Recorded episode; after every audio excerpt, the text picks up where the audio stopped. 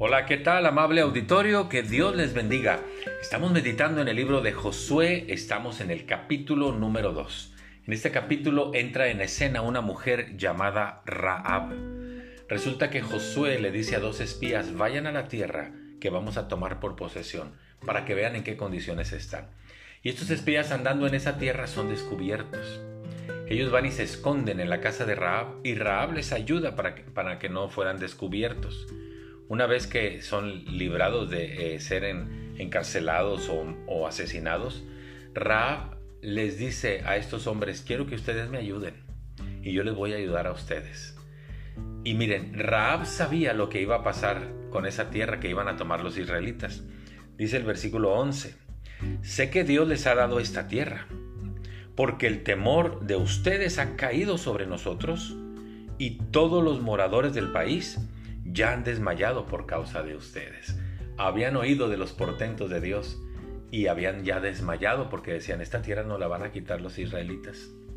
Dice el versículo 11, oyendo esto ha desmayado nuestro corazón y ni ha quedado más aliento en hombre alguno por causa de ustedes, porque sabían que Dios estaba con los israelitas e iban a tomar esa tierra.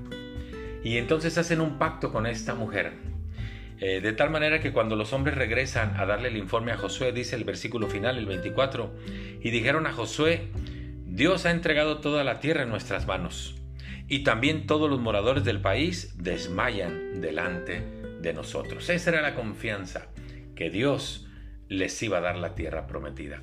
Me quiero quedar con la expresión del versículo 11, una expresión que dice Raab. ¿Por qué temían a Dios? Dice el, el final del versículo 11, porque Dios es Dios arriba en los cielos y abajo en la tierra. Me gusta esa expresión que viene de una mujer que entendíamos no conocía de Dios. Dios es Dios arriba en el cielo y es Dios abajo en la tierra, porque Dios es Dios y es soberano, ¿verdad? Saben ustedes que esta expresión la contiene la oración modelo, la que se conoce como el Padre Nuestro. En esa frase cuando dice, y hágase tu voluntad como en el cielo, también en la tierra. Esa frase expresa el sometimiento del ser humano a la voluntad de Dios. Así como tú ordenas Dios en el cielo y se hacen las cosas aquí en mi corazón también, yo quiero hacer tu voluntad. Esta expresión de que Dios es Dios arriba en el cielo y abajo en la tierra también está contenida en la gran comisión. Antes de que les diga Jesús, vayan y hagan discípulos, dice Jesús, todo poder me es dado en el cielo y en la tierra entonces vayan y hagan discípulos. ¿Qué quiere decir? Lo que tú necesites del cielo, de la tierra, Dios te lo puede dar. Le quiero recordar que Dios es Dios arriba en el cielo y abajo en la tierra.